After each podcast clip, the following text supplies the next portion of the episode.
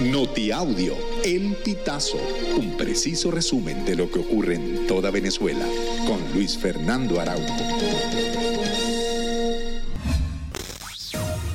Amigos, bienvenidos a una nueva emisión del Notiaudio El Pitazo. A continuación, las informaciones más destacadas. Familiares de presos reportaron la toma de la cárcel de Puente Ayala, ubicada en Barcelona, capital del estado Anzuategui. La medida ocurre este lunes 30 de octubre. El Pitazo conoció a través de la organización no gubernamental Una Ventana a la Libertad que las entradas y accesos a la cárcel de Puente Ayala están tomadas por los cuerpos de seguridad impidiendo el paso de personas. Por su parte, el Observatorio de Prisiones señaló que la toma de Puente Ayala tampoco tomó por sorpresa a los reclusos, pues se conoció que el PRAN Pata de Queso y sus luceros tenían días sacando todas las pertenencias que resguardaban tras los barrotes. La Comisión Nacional de Primaria emitió un comunicado en el que agradece las muestras de solidaridad de los diversos sectores del país y solicita que los ciudadanos se mantengan en su rutina de trabajo o en sus casas mientras atienden las solicitudes ante el Ministerio Público.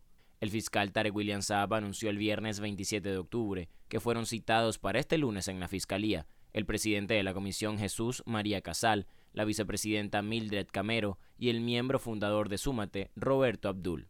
Mientras tanto, la Fundación de Derechos Humanos de los Llanos de Venezuela informó el domingo que miembros de las juntas regionales que organizaron la primaria de la oposición también fueron citados por la Fiscalía para declarar.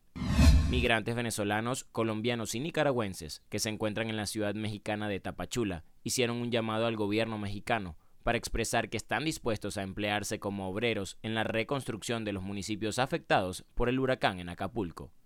Los cientos de migrantes mostraron su solidaridad con el pueblo de México y en una reunión convocada por la organización Pueblos sin Fronteras, se mostraron listos para viajar a las zonas destruidas y ofrecieron su mano de obra, esfuerzo, voluntad y fe. Cada día son mayores los retos para los institutos de educación especial en el estado Táchira, que han visto como algunos maestros han emigrado a diferentes países en busca de mejores condiciones de vida. Actualmente son 48 los planteles educativos especiales que funcionan en el Táchira.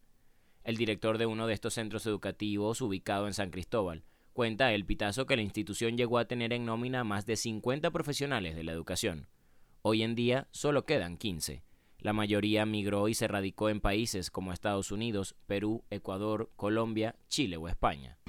Militares venezolanos construyen una pista de aterrizaje en una zona del estado Bolívar que servirá para el desarrollo integral del Esequibo, un territorio de casi 160.000 kilómetros que se disputa con Guyana.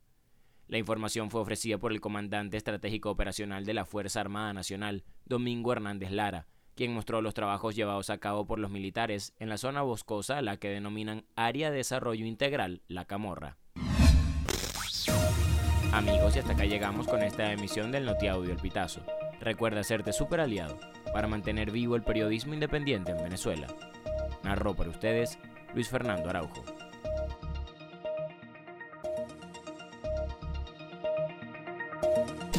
Estas informaciones puedes ampliarlas en nuestra página web También recibimos tus denuncias vía SMS o WhatsApp a través del 0414 230 2934.